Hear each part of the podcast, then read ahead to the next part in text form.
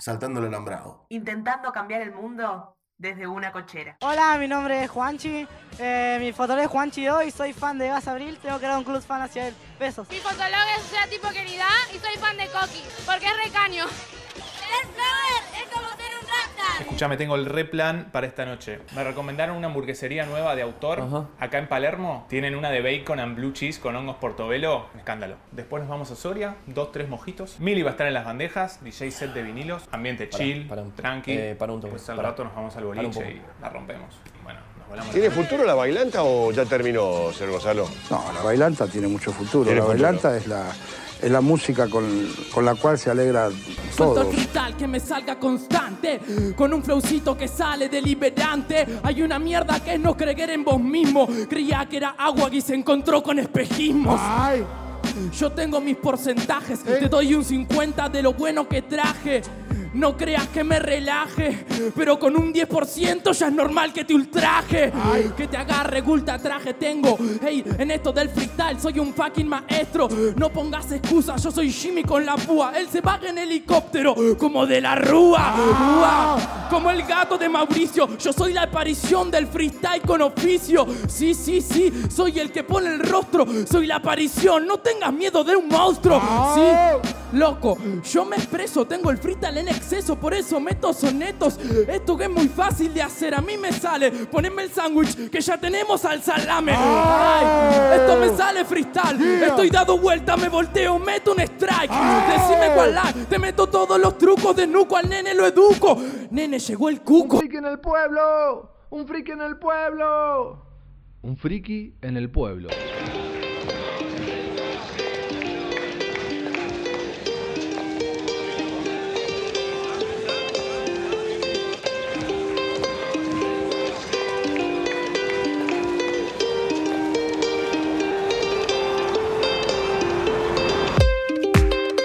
Hace 13 años cumplía 18 años. Este, Vos. ser- este ser de luz que Mm, yo hace 13 años. No importa. no importa. Eh, ¿para, qué, ¿Para qué ahondar? ¿Para qué en- meternos en ese barro? Con 18 años estaba como saliendo de esa adolescencia más puberta, queriendo ir a todos los recitales que no había podido ir fuera de la provincia porque era chico, porque mis viejos no me dejaban. Porque no había plata no había también. plata, porque... La plata después dejó de ser un problema, concretamente. No porque tuviera plata, sino Sí, pues, porque dejaste de preocuparte. hacía dedo. Dijiste, bueno, no la tengo, ya está. Claro que ¿Qué voy a hacer? No la voy a tener. Pero en esa etapa que se dio de los 12 a los 18 años, pasé por varias tribus.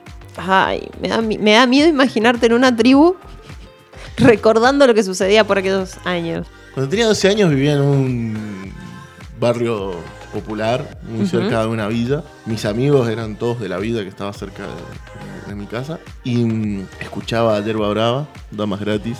Era una, Mm, una Un cosa hermosa. cumbiancha. Sí. Un se- cumbiancha. Un cumbiancha. Tetra, cortado. Era muy pibe.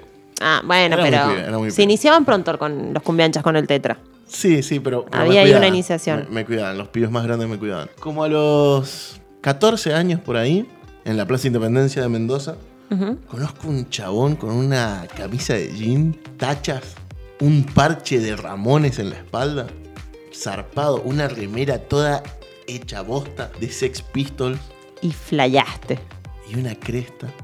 No, lo que era esa cresta. Me, me volvió loco. Me volvió loco y ese tipo me dijo, ¿sabes lo que es flema? Y escuché flema. Fue como Así. Pero nunca dejé de escuchar cumbia. cumbia ¿eh? ancha. Bien. Pero, pero empecé a escuchar eso y de repente me empezó a invadir un montón de cuestiones. Sí me di cuenta que el cumbiancha me cuidaba y el panquito no. Ah, ahí está. El panquito sí me dio tetra, el panquito me dio porrón, el panquito me dio Cositas. cositas, sustancias. Bien. Y después, ya de, de más grande, tomé esa posición que es la que más me avergüenza. Las otras no me avergüenzan, esta, esta sí me avergüenza. Que era la del rock chabón. Que era esta cuestión de. ¡Eh, Eh, guachín, eh. y, que, y que el rock es todo, y que todo lo demás es una mierda, y que. Ah, las, sí, las topper de, de, de lona hechas sí. mierda. Sí, sí, E- sí. ese, ese luquete. Claro, pero no llegaba al rolinga, sino era el rock chabón, era el fundamentalista del rock, Ah, pero no llegaba al, al rolinga ni, Bien. ni- ni esas cuestiones. Esa fue más o menos mi- mi adolescencia. pero alrededor pasaban otras cosas. Claro. Y, y ahí- Bastante más coloridas. bastante más coloridas y ahí radica nuestro friki en el pueblo de hoy. Las tribus urbanas De ayer y hoy. de ayer y hoy. Exactamente. ¿Le interesa? Por, por favor, creo que para ser dulce. Yo la verdad no me identifico con, o nunca me identifiqué tanto con, con una tribu urbana en, en mi adolescencia. Tal vez iba más, más cercano al, al rock chabón, Ujú. pero, pero no, nunca fui de una tribu marcada. Eh, Claro, bueno, yo, yo sí. De, de hecho, en el cuando más punky estuve, que usaba cresta y que. que era Por favor, decime que, te- que hay material fotográfico Muy escondido. de Davidcito con cresta, me muero. Muy escondido, pero sí, sí hay. Sí hay fotos mías con Mamá de David, si estás escuchando, por favor, después te paso mi correo electrónico y me haces llegar ese material. Gracias. Eh, Creo que hay una foto de mi cresta verde cata. Mm, qué Hermoso. Hermoso, hermoso, hermoso. Y en ese momento había estallado dos tribus fuertes. El emo, por un lado, Y el flogger. y el flogger, por el otro. Ah. En, en una Argentina que, que despiadadamente se separaba de un lado del ring la cumbia videra como, como una cultura muy fuerte y por el otro lado en decadencia el rock porque nada, bueno, s- eh, soy hijo del- de, Cromañón básicamente, o sea, Mm. cuando empieza mi adolescencia la Argentina se estaba recuperando del golpe que había sido Cromañón. Sí. Y ni te cuento del golpe del 2001, pero bueno, para qué hablar Bueno, del claro, 2001? veníamos del 2001, ahí medio levantando cabeza y después, 2004, viene lo de, lo de Cromañón, este, en diciembre de 2004. Sí. Sí, sí, sí, recuerdo, pues yo estaba saliendo del colegio, me deschavé la edad. Ahí está. Ah, Ya, yo qué no- fuerte. No, le quería decir. Bueno, bueno, iba a pasar en algún momento, pero eh, sí, yo me acuerdo que estaba saliendo del colegio y claro, a mí me tocó por ahí cerquita ya cumplir los 18, entonces eh, no me afectaron tanto eh, las restricciones que vinieron después de, de Cromañón, que fue, ¿te acordás? Que cerraron todos los lugares un tiempo, que solamente los mayores de edad podían entrar. Y hubo ahí un grupo de rezagados, de chicos, adolescentes rezagados por debajo de los 18 que, que quedaron como sin nada, Destruidos. totalmente. Destruidos. Y vos decís que un poco en consecuencia de eso nacieron los floggers. Sí, yo creo que. Me preocupa. Yo creo que la llegada de, de internet del, del viejo y conocido Dial-Up en su momento. Sí, sí, sí. eh, De ir al ciber. de ir al ciber. Y mm, Fotolog, que se disputaba cabeza a cabeza con Terra, que era la otra plataforma. Yo creo que llegué a usar un poquito Terra, pero era Fotolog versus Metroflog. ¿O no? Pero Metroflog es más nuevo. Es más nuevo. Eh, Fue la última época. Bien. Las, las dos grandes eran Fotolog y, y Terra. Terra era más, más un blog Ujú. en algún punto. Fotolog era. eso, un fotolog. Básicamente. Claro, era, era como una versión muy primaria de lo que hoy es Instagram. Totalmente, sí. lo- de hecho, en los pasos, ahí me salió el friki tecnológico. En los pasos sería Fotolog, eh, Pinterest en el medio e Ujú. Instagram como La comunión de todo la eso. comunión de todo eso, sí. Y, y en ese, en todo ese mambo surge esta onda de, de los flogger que además era muy loco porque, porque se alimentaba de muchas otras pseudoculturas o tribus para hacer ese- esa entidad muy extraña que escuchaban electrónica, que... eh, Sí, la ropa de colores, los chupines, los eso. chupines. Ay, los chup- qué mal le Y los hizo- peinados. Y, te- y los lentes, esos lentes de y plástico los con lentes de plástico rayas. Con rejitas. sí, Con rejita, sí, sí. claro. Que como, no entiendo, no, no tiene sentido alguno eso. No son de sol, no son de ver, no son no, nada. Pero estaban. Eran terribles. De plástico, de colores, bueno, sí. y no era en contraparte, pero, pero sí ahí también estaba la onda emo. Era como el lado B. El Claro. lado B de la adolescencia, ¿no? Ese Claro, lado sí. más oscuro, más triste, más depresivo. Sí, emo que venía de Emotional Boy, que bueno, Esta cosa de linkear las emociones en un chabón que entonces es un depresivo. claro, claro. Bien. Y que, y que las emociones eran todas oscuras. Y hay, hay como, como mucha música también asociada a eso. En la Argentina, de hecho, no, no hubo mucho. Que yo, po- un emo podía escuchar el otro yo, ponele. Ajá. Pero no, no había mucha música en la que se sintieran identificados los emos. eh, acá. Y por ahí más, claro, más, más bandas de afuera, Claro. estas bandas medias dark, como... Panic, Panic at the Disco, Sí. 30 Seconds to Mars. eh, Hay una que se me está, que se me está escapando, pero... Uvas Tank es otra. Sí, bueno, eran, eran como, como de, de esa, de esa índole, que era como un punk más tranca, con rock sinfónico, bueno, lacrimosa. empieza a agarrar por ahí una onda más metal sinfónico que, que se los empezaba a comer. Era raro. eh, Mu- mucho delineador también. mucho delineador. Mucho negro. Y ahí empieza el primer conflicto de suicidio adolescente en la Argentina, porque los pibis empezaban a, a cortarse, a, a tajearse. No en plan me quiero suicidar, en plan como de, de- de- liberar las endorfinas que libera cuando te cortas. Sí, también en esta construcción de el buen emo, supongo, digo. Esta cosa de que, bueno, eh, estoy en esta cosa dark, entonces quiero hacer esto de cortarme porque la sangre, porque... bla. Sí, había un poco de moda, pero hubieron pibes que... Sí, que no terminaron bien. que no terminaron bien y que se comieron el papel del emo. También me parece que, que, bueno, la adolescencia en la Argentina sobre todo siempre ha estado muy reprimida y eso fue, fue una manera de responder a, a tanta represión en algún punto. Pero se terminaron también esas. Sí, los años pasaron. Los años pasaron y de repente... Uy, no sé si entran tanto como en una tribu. Yo creo que sí. Yo creo que, que el fenómeno avanza, pero digo, hoy en día vivimos en un mundo donde nadie quiere ser encasillado, Sí. pero el humano se mueve en grupos. Eh, Sí, claramente, se mueven grupos. Y esos grupos tienen... Y sobre todo el adolescente, el adolescente siempre está buscando ese sentido de pertenencia, de reconocimiento de sus pares. Exacto. Y ahí empiezan a ver algunos, algunos grupitos que me parece que son hasta más complejos. Eh, A ver. Complejos porque, porque representan cosas que no sé si están del todo, del todo buenas. Bueno, alerta spoiler. Somos dos viejos de más de 30 que estamos opinando de la, de la adolescencia actual. De la adolescencia actual, claro. O sea, porque nuestra época... todo lo que venga ahora tiene que ver con que jóvenes eran los de antes. Exacto. Por un lado está esta conchetada que plantean lo- los mismos pibes, las mismas pibas, esto de los tinchos, En las miles y las las miles y piles. las pilis, que tiene que ver con, concretamente, una clase media que ahí 2003-2004 Ujú. empezó a crecer económicamente en la Argentina y que estos niños que nacieron ahí, 2000, 98, 99, Serían centennials, ya. Claro, Sí, el- sí. los centennials son a partir del 98 en adelante. Empiezan con toda, con toda esta, mm, con toda esta cuestión de un de gente con plata y que se mueven en, en ese ámbito. Y además en una era también bastante más consumista, digo, nosotros, digo, ay- y aún los que tenían plata cuando éramos, cuando éramos adolescentes también salían a caminar a la vereda y a patear cuadras para ir a un lugar, para ir al otro, eh, o se subían a un colectivo. Ahora todos tienen el iPhone 15 y está esta cuestión y el auto y, y hay un nivel de consumismo y de poder adquisitivo en un punto muy diferente. Esto de que yo veo pibes, por ejemplo, todavía al día de hoy me gusta salir a, la- a salir a bailar, no lo hago porque después me duele la cadera básicamente, pero... Pero me llama mucho la atención que yo que trabajo no puedo sostener ese nivel de vida de todos los fines de semana ir a pagar una entrada. Hoy los boliches están arriba de mil pesos la entrada. Solo eso. Y veo estos pibes que son hijos, o sea, están, funcionan de hijos en el mundo.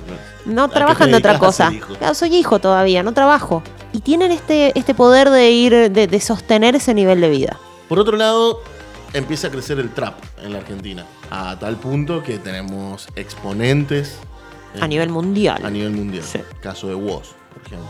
O Nicky Nicole. o Oh, Nicky Nicole. Y eso también genera otro, porque de repente se empezaron a ver más. Yo, yo cuando era pibe veía batalla de gallo en las plazas, no, no es algo que, que sea nuevo, ¿no? pero sí la cuestión multitudinaria empieza a ser nuevo. Sí. Y empiezan a ser como esta cuestión de tribu en cuanto a toda la mística que se genera alrededor de la batalla de gallos, poder ver plazas repletas de gente Sí. escuchando a dos pibes eh, haciendo... Sí, freestyle. improvisando. Sí, Improvisando. freestyle. Y, y por otro lado, el gran, el gran premio que fueron las redes sociales para la juventud de hoy en día en cuanto a la influencia que pueden tener algunas personas dentro de las redes sociales con sus seguidores y con, También, con todas sí. esas cuestiones. Y nace esto del influencer, que día a día va cambiando el nombre. Al principio era influencer, después fueron youtubers, después fueron instagramers, ahora son streamer. Pero, pero en el... Y, y encima, y va tan rápido que yo me pierdo. ¿Sí? Yo siento que llegué a influencer. Y a duras penas. Todo lo que viene después de influencer, bueno, no sé, gente que hace contenido en redes. Son Lo- creadores de contenido. claro, lo encasillo ahí. Sí, sí. Son, de hecho, está bien porque, porque son todos creadores de contenido. La cuestión es, es todo lo que. Vuelvo a lo mismo que con el trap.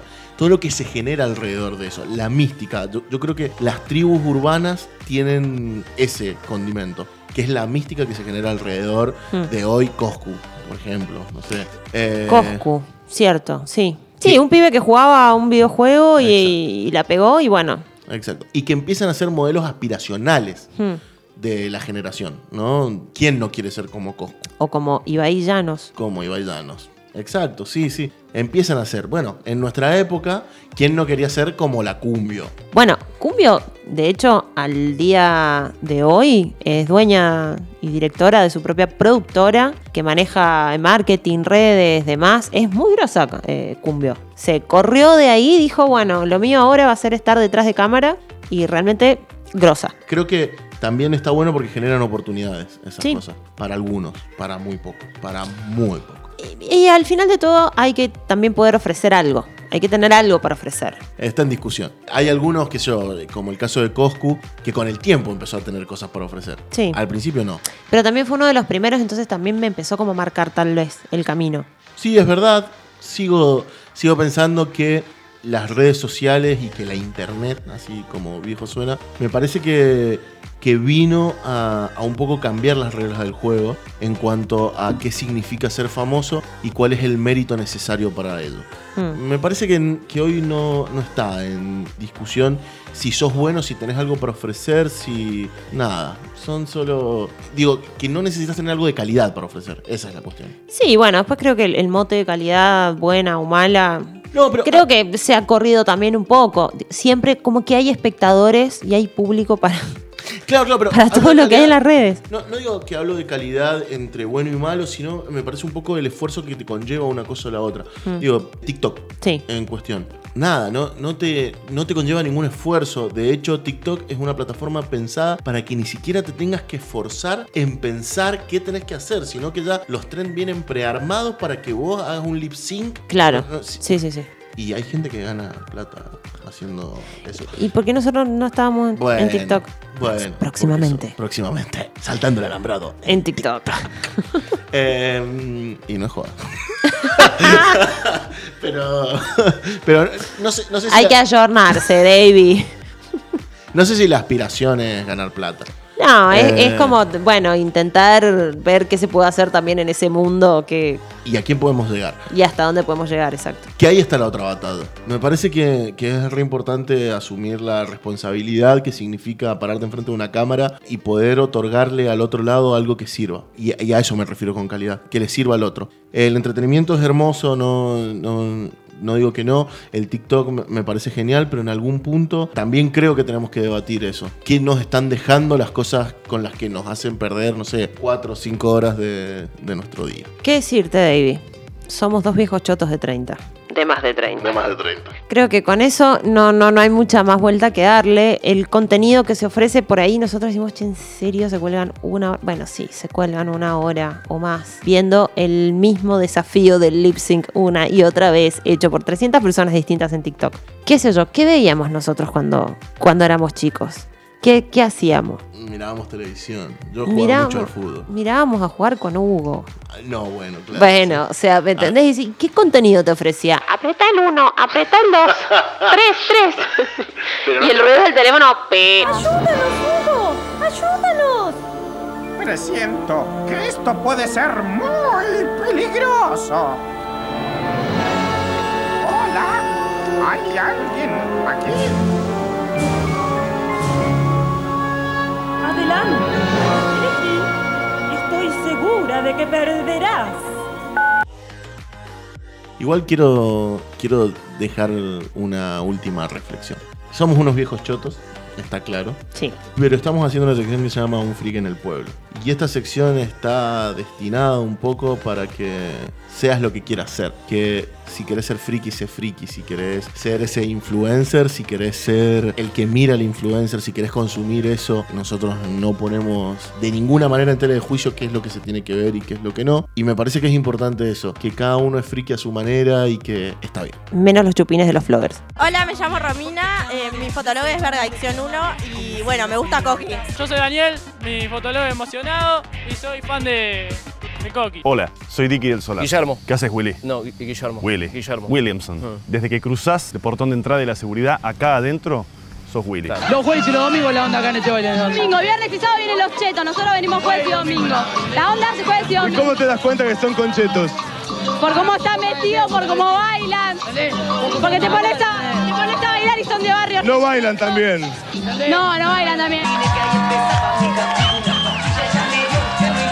La palabra que me ponen es siniestro. Como yo guachín porque te secuestro, compañero. Estás metido en el juego. Avisale al cuco que ya no le tengo miedo. Y chupame los huevos. Vino trueno al juego. Se queda de nuevo. Ay, la cosa no era tan sencilla. Viniste confiado y se dio vuelta la tortilla. Papi trueno está en la casa. pa- pa- pa- para poner esta amenaza. Yo soy como un manglar. Estoy último y le saco hasta el primer lugar. Pac bien quién soy. Sabes que te mato cuando estoy adentro. Estoy en el movimiento desde chiquito que me lo busqué y hoy lo encuentro. No por un porcentaje. Es por el hip hop que sé que te traje. Hijo de puta, esto es más que simple. No se coman el cuento de que vos es un humilde. Sí. Se hace mucho el bueno. Esto es siniestro de vuelta. Para que la gente se dé cuenta. Tu vieja en tanga, una respuesta para casi todo. Saltando el alambrado. Una creación de Caja Blanca Producciones.